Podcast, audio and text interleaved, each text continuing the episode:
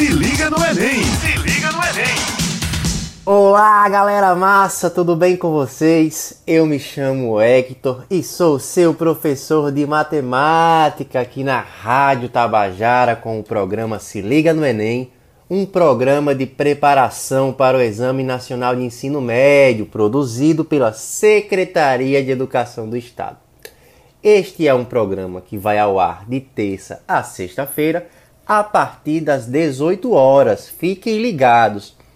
Bom, minha galera top, para mais um podcast de matemática, chegou o momento da nossa reunião de condomínio. Eu vou falar um pouco sobre o que aconteceu na prova do Enem de 2022, a prova de matemática, tá certo? Bom, a reunião de condomínio, essencialmente, a gente traz muitas dicas, a gente traz algumas curiosidades sobre o Enem, né? E sobre essas dicas, claro, como eu já tinha comentado, vou falar sobre os assuntos mais fáceis que caíram nessa prova do Enem de 2022, tá certo? Vou começar falando de maneira geral a gente consegue identificar na nossa provinha de matemática conteúdos como aritmética básica, tá certo?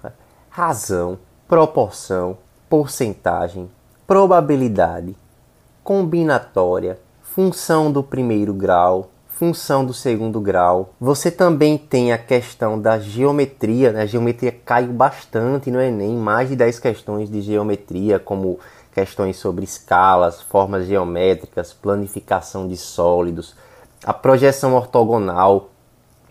E aí, quando eu falo de aritmética básica, eu estou falando assim das quatro operações. Né? Eu vi questões que você analisa a sua tabela e aí você precisa multiplicar, somar, fazer comparações, questões desse tipo que são fáceis de se fazer é, assuntos bem tranquilos, né, que você já está habituado a trabalhar em sala de aula, trabalhar na sua vida. Não vá pensando que você vai fazer uma prova do Enem e só vão ser questões difíceis, não. Você vai ter muita questão lá que você consegue resolver tranquilamente. Aí eu já vou dar uma dica. Quando você achar que a questão ela está difícil de se fazer, pule. Né? Você está lutando ali contra o tempo. Né? O tempo ele é precioso nessa prova do Enem. E aí, pela, por essa preciosidade, a gente tem que otimizar a nossa prova. Né? A gente tem que otimizar o tempo com a qualidade. Então, busque sempre nesse sentido. Se tiver complicado, se for uma questão que você vai analisar que tem que pensar muito nela, pule e vá para a próxima. No final você volta. E é isso. É, razão Razão, claro, nosso programa Se Liga no Enem, nós temos muitas aulas sobre razão, que essencialmente é uma divisão. E aí a gente aprende lá no ensino fundamental que uma fração a gente pode escrever ela de várias maneiras. A gente pode simplificar quando dá, né? E aí caíram sim questões de razão, né? é, número de candidatos por vaga, é, foi uma questão desse tipo, que eu vou comentar já já as questões, mas eu estou comentando aqui primeiro os assuntos, tá certo? É, proporção, grandezas diretamente, inversamente proporcionais também. É uma aula que nós temos, tá? Do Se Liga no Enem, dá uma olhada nessa aula, aula da semana 2 desse ano.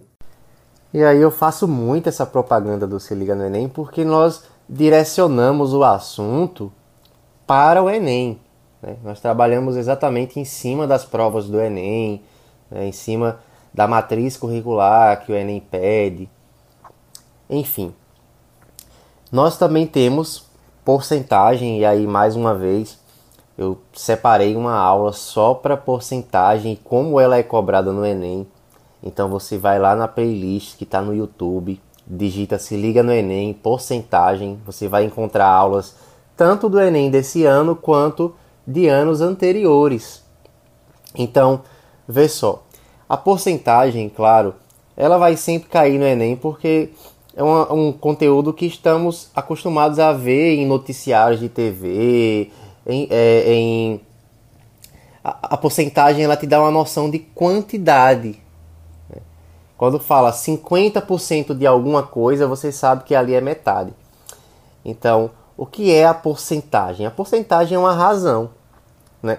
Por 100 quer dizer que é alguma coisa sobre 100. Por exemplo, 3%. 3% é 3 de 100, é 3 sobre 100.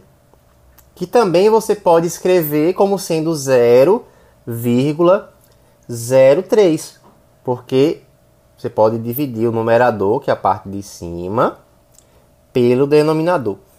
E aí você tem várias abordagens para o tema de porcentagem na prova do Enem, porque você também tem é, porcentagem em gráficos, porcentagem em uma situação problema, você tem porcentagem em misturas na química, você tem porcentagem na física, você tem na genética, você tem é, é, na genética na biologia, você tem em geografia, você tem em textos né, de português. A porcentagem também enriquece. Você tem um conhecimento de porcentagem, vai vai enriquecer bastante a tua redação. Então é um assunto que é muito importante para a tua prova do Enem de modo geral, né? por completo, não só para matemática. E claro, ela sempre cai na prova de matemática e a maioria das vezes é, é juntando com outros assuntos.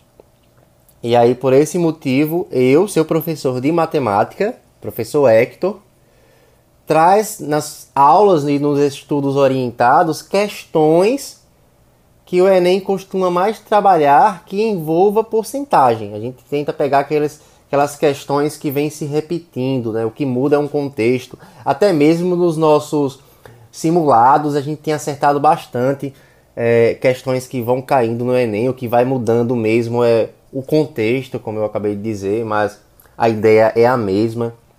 Então, por esse motivo, e por vários outros motivos é muito bom você ter esse acompanhamento para o Enem. E você tem esse acompanhamento, que é o Se Liga no Enem PB.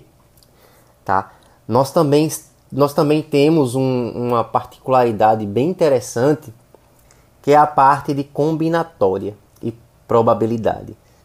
Eu gosto bastante desse assunto, porque em geral você precisa saber apenas as quatro operações, digamos assim, ter um raciocínio lógico muito bem. É, é, um raciocínio lógico muito bom na hora da tua prova.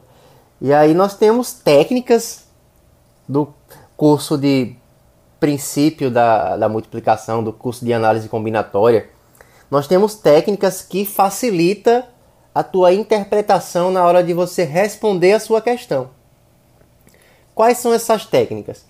O princípio multiplicativo. É só você multiplicar. Eu já disse tudo. Se você tem duas possibilidades de vestir uma blusa, três possibilidades de, de vestir uma calça, você tem quantas possibilidades de se vestir, sendo que você vai vestir uma blusa e uma calça? Você tem seis, porque você tem duas possibilidades para a blusa e três para a calça. E aí, com essa ideia do princípio multiplicativo, você consegue resolver muitas outras questões. Na verdade, eu digo mais: o princípio multiplicativo, você sabendo organizar, você consegue resolver todas. E claro, fazendo suas devidas é, organizações nesses artifícios do princípio multiplicativo. E aí nós temos as nossas técnicas de arranjo, de combinação. A gente pensa muito no arranjo quando a ordem que a gente está fazendo essas, essas trocas, ela interfere.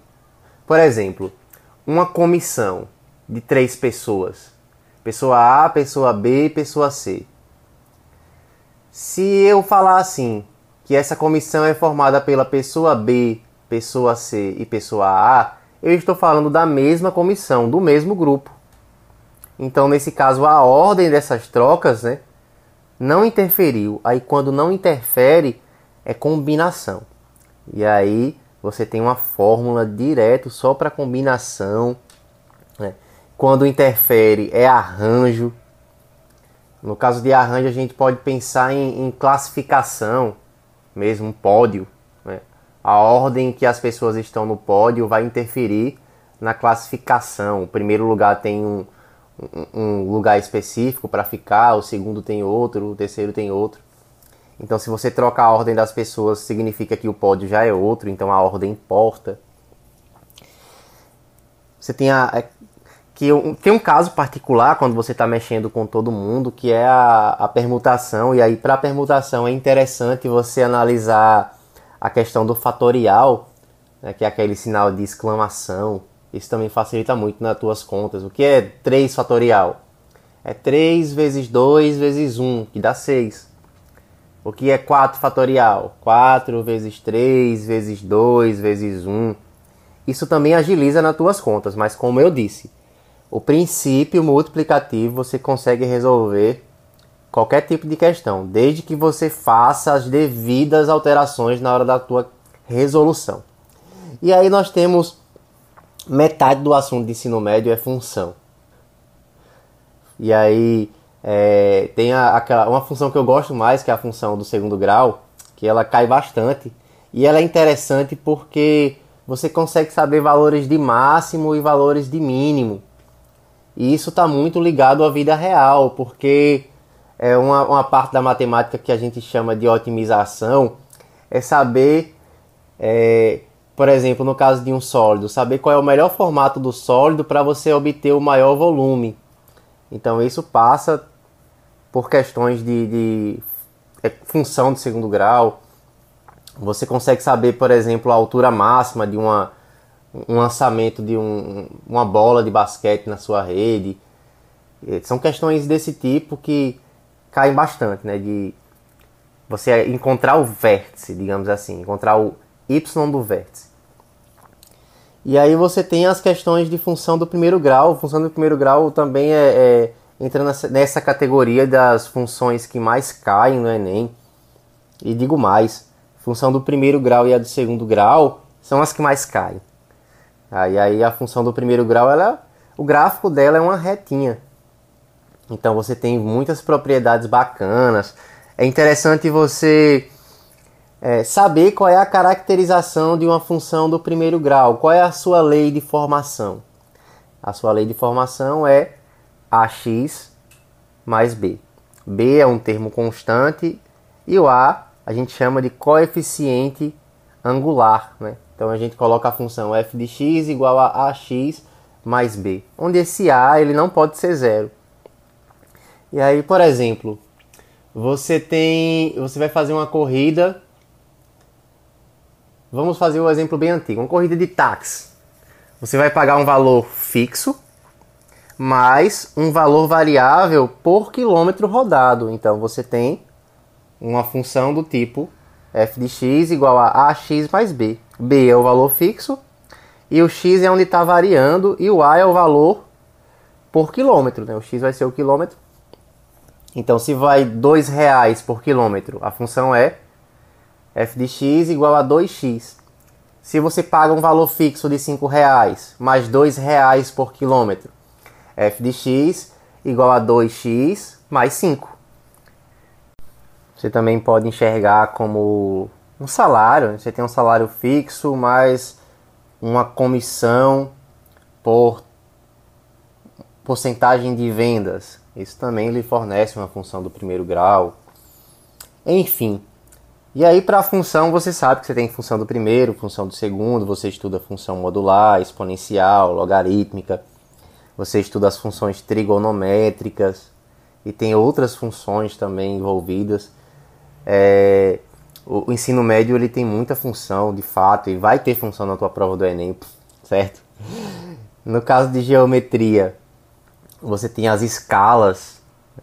Essencialmente, a escala é uma, um desenho reduzido, né? Você tem lá um, um, uma cidade, você quer desenhar aquela cidade, você vai desenhar de forma que faça sentido.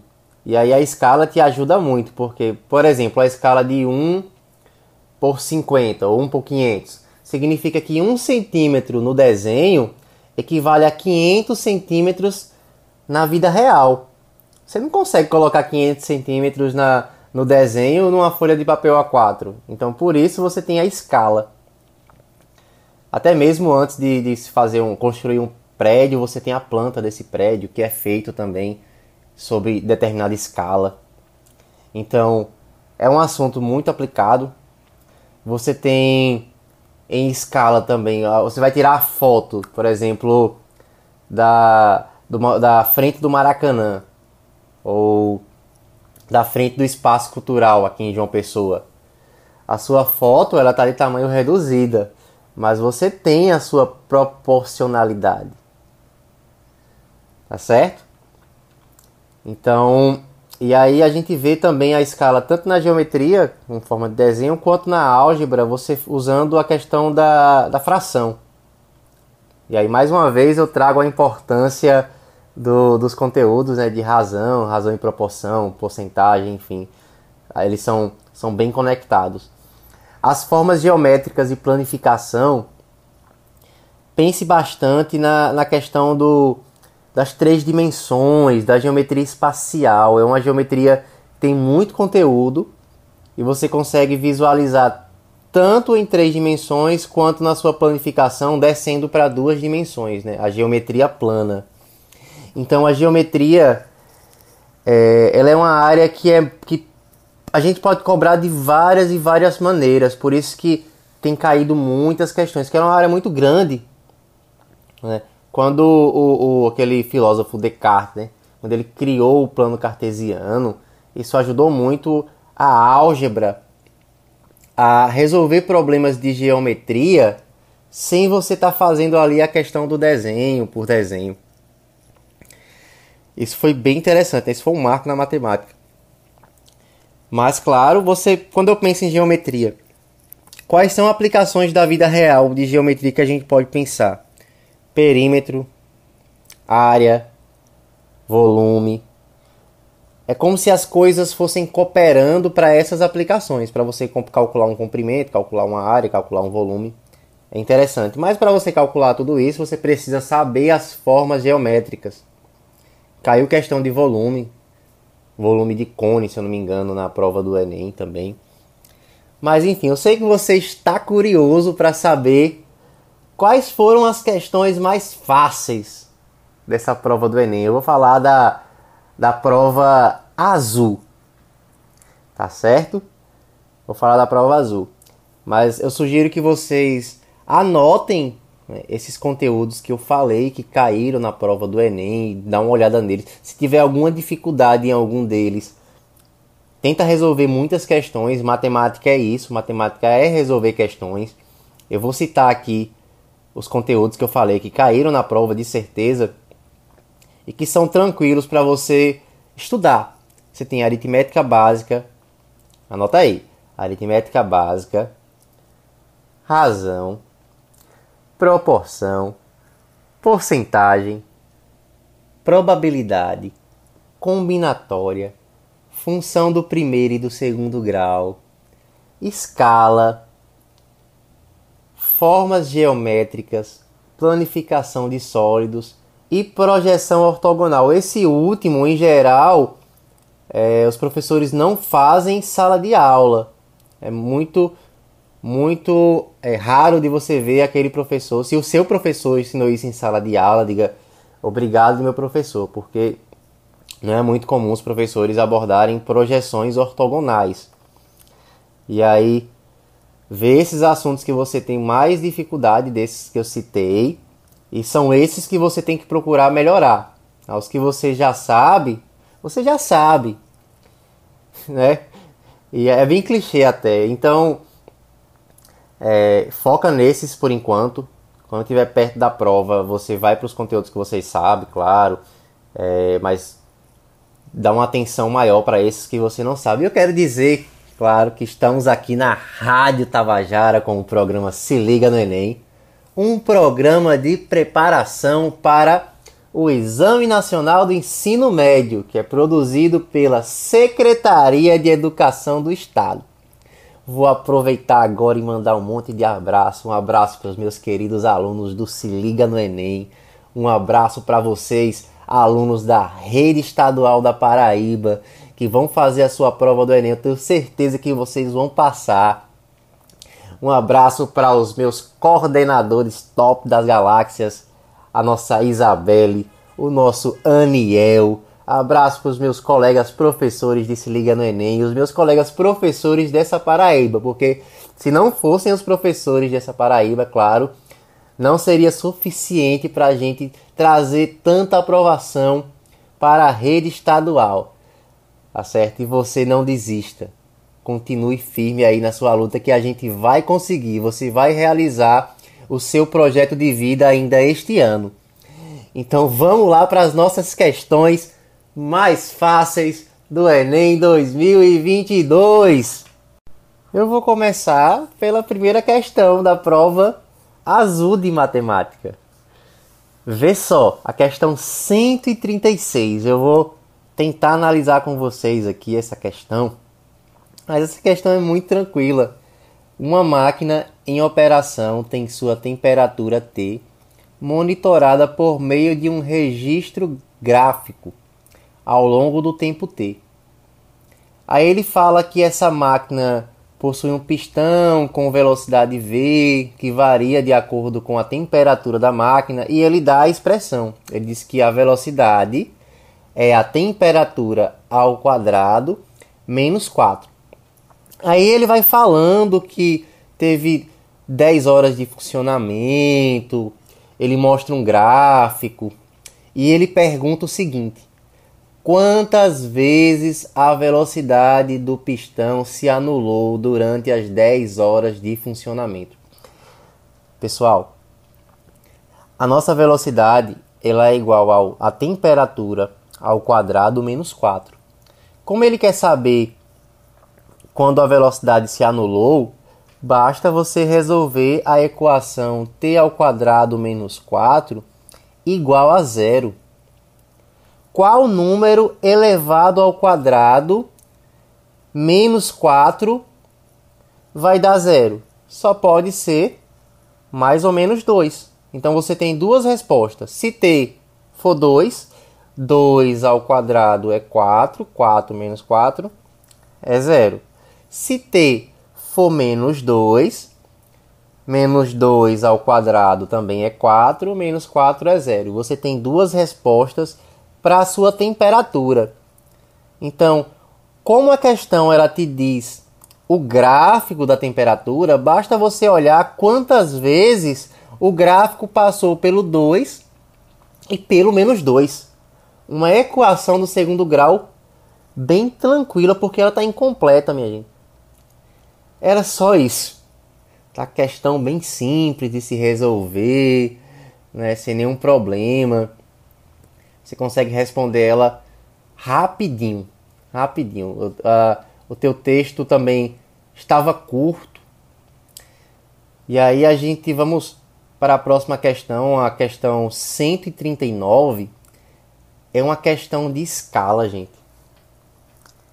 Uma questão de escala que fala de uma, de uma planta de uma nova cozinha que está na escala de 1 por 50. Se está na escala de 1 por 50, significa que 1 centímetro na escala equivale a 50 centímetros na vida real. E aí ele, claro, vai falar as medidas do que tem lá e tudo mais. Você só vai ter que adaptar a tua questão para a escala. Se a medida é, no desenho tem, vamos supor, 2 centímetros, então na vida real vai ter 100. 100 centímetros que é um metro. E por aí vai. Tá? Questão bem tranquila também, uma questão de escala. Tenho certeza aí que você que assistiu a aula do Se Liga no Enem, você vai conseguir fazer. E você também que não assistiu, mas que domina bem esse assunto também, conseguiria fazer, ou conseguiu fazer, né? Já que é uma prova do Enem anterior.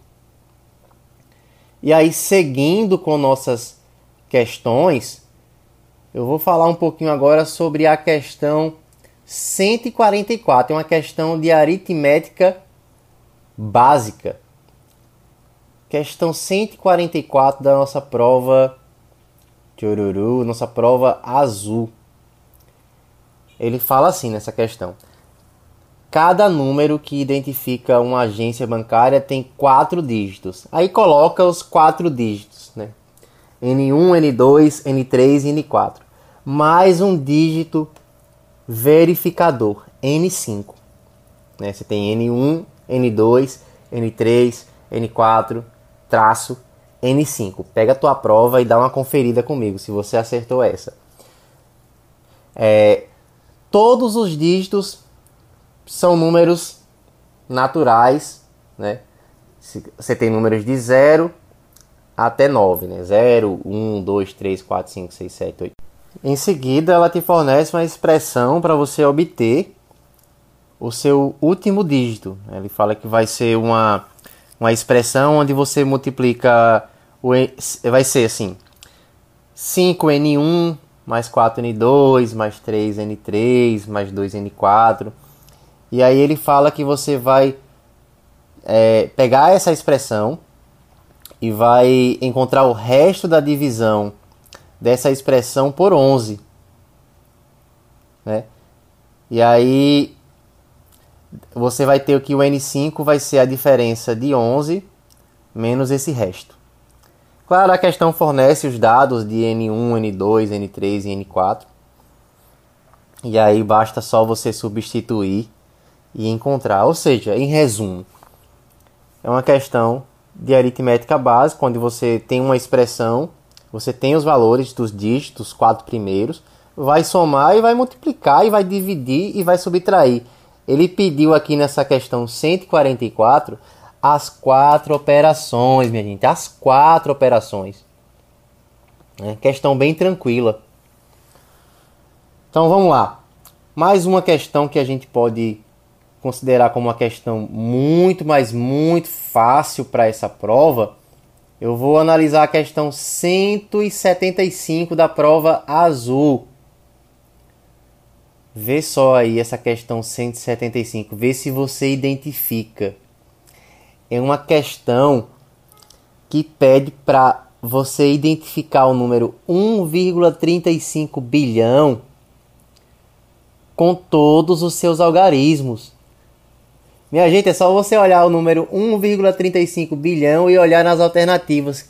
Quem é que ele representa? Como é que ele é escrito? Essa questão aqui não demora nem um minuto para você resolver, até porque o texto ela é bem pequenininho, ó. Vê só.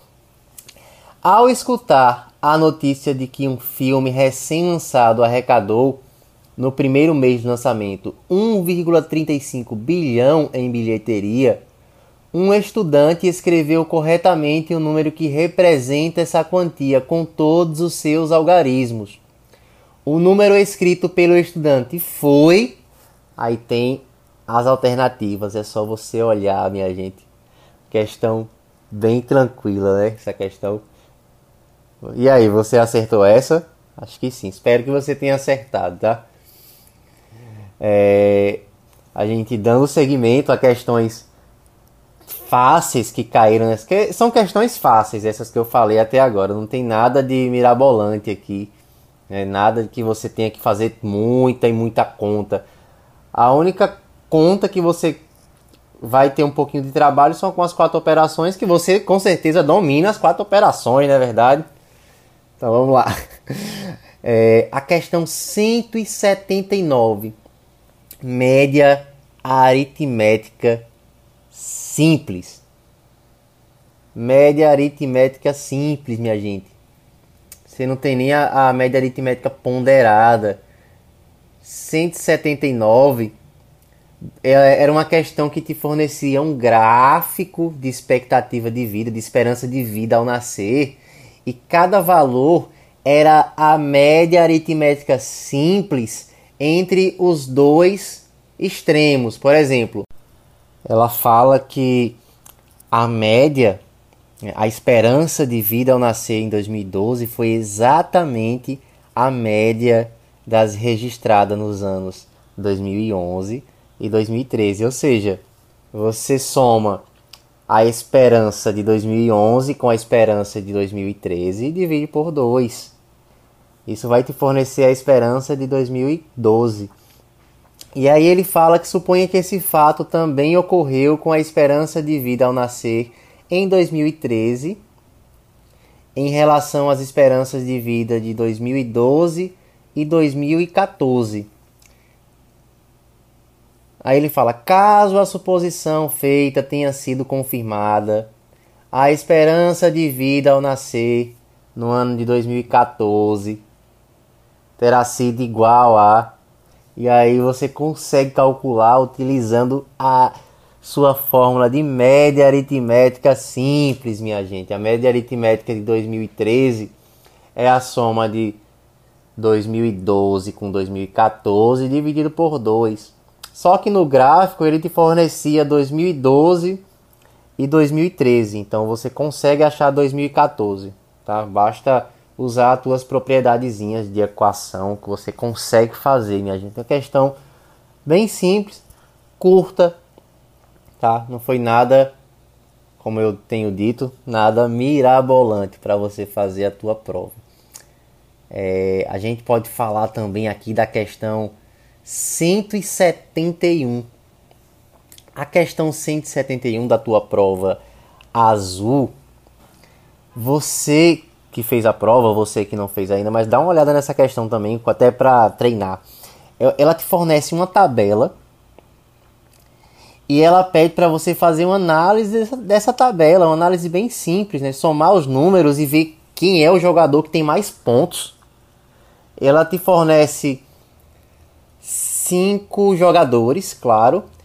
E aí você tem jogo 1, jogo 2, jogo 3 e jogo 4. Você vai ler seu textinho, tudo bem.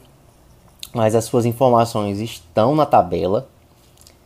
E aí vê que jogador teve a maior pontuação, gente. Uma questão também que daria para fazer, que dá para fazer caso caia nessa prova desse ano, né? É claro em geral, tabelas, gráficos são muito importantes porque você tem muitas informações de uma forma bem resumida. Então, ter leitura de gráficos e tabelas é muito importante e por ser muito importante, a gente usa muito na, nas nossas lives. Tem live que eu faço só sobre leitura de gráficos e tabelas, porque muitas questões, até mesmo questão de biologia, que eu já resolvi em uma outra live com a professora Juliana, só precisou mesmo olhar a tabela. Né? Você não precisava saber nada de biologia, só precisava entender a tua tabela. E se você pegar tua, as provas dos Enems anteriores que fica no site do INEP, você vai perceber que em matemática e em outras disciplinas também aparece muita tabela, aparece muito gráfico. Então é imprescindível que você consiga, coloca aí na tua, nas tuas anotações que você precisa resolver muitas questões que envolvam gráficos, que envolvam tabela, porque você vai conseguir fazer boas questões na tua prova do Enem. E até agora eu não falei nada de conteúdo difícil, né? Só conteúdo simples, que são as primeiras aulas do nosso curso de álgebra do Se Liga no Enem. Tá certo? Vamos lá para mais uma questão. Eu estou empolgado aqui com essas questões. É, a gente tem aqui também a questão 166. Deixa eu ir para ela. 166 que a gente fala para eu não me perder aqui na minha contagem é, a questão 166, ela diz o seguinte: ela te fornece mais uma vez gráficos. Ela te fornece vários gráficos, né, de várias da distância com relação ao tempo, né? Nós temos gráficos de velocidade. E aí ele pergunta qual o número de ultrapassagens após o início da competição efetuada pelo veículo que chegou em último lugar. Né? É uma questão que fala sobre competição, mas ela te fornece o gráfico. E nesse gráfico, você só vai ver quantas vezes o gráfico que estava em último lugar ficou por cima dos outros. Né? Quantas vezes ele passou. Ou seja, uma questão bem tranquila de leitura de gráfico. Né? Como eu acabei de, de comentar, era uma questão que você só precisava mesmo ter uma interpretação gráfica. E aí, mais uma vez, eu trago para vocês a importância de você estudar os conteúdos simples. Aqui já te dei várias e várias e várias é, é, razões para você estudar a, a parte básica do Enem, para você dizer que você é capaz, você não precisa ser o gênio da matemática para fazer essa prova. Mas a matemática tem até frase de, de matemáticos, faz, frases bem tradicionais que diz a matemática entra pelos dedos. É. Isso quer dizer o que? Você tem que praticar. Não tem como você só ver a aula do professor Hector e dizer, ah, entendi. Não, você tem que sentar, praticar, errar bastante. Eu erro muito as questões, eu erro muito questões de qualquer coisa, né? Ah, professor, mas você é professor e você erra? Erro sim, é assim que eu aprendo. Aprendo errando. Quando eu erro e vou analisar onde eu errei, as próximas questões que eu precisar dessa mesma desse mesmo método de resolução, eu não vou errar mais. É, até me empolguei e acabei falando mais rápido do que o, o comum. Mas é isso. A matemática ela é brilhante por isso. É, é como se fosse um videogame. Você não vai passar de fase sem errar. É muito difícil. Né? As pessoas que conseguem zerar o jogo sem morrer, né? jogos de, de morte no caso, é, é porque essas pessoas treinaram muito né? para poder conseguir. Com isso, a gente vai chegando ao fim de mais um podcast de matemática, o nosso primeiro podcast de reunião de condomínio. Não vejo a hora de fazer mais um podcast sobre essas curiosidades do Enem. Você aproveita esse podcast e escuta novamente no Spotify, porque é um podcast com muitas dicas e você aproveita, abre a tua prova do Enem do ano de 2022 e confere o que eu te falei, diz assim, rapaz, o tio Hector tinha razão. Tá certo, galera? Então, esse foi o programa Se Liga no Enem, um programa de preparação para o Exame Nacional de Ensino Médio, que é produzido pela Secretaria de Educação do Estado. Vou lembrar você que este programa é um programa que vai ao ar de terça a sexta-feira, anote aí, a partir das 18 horas. Então, fiquem ligados e até uma próxima. Valeu, galera! Uhul! Se liga no Enem!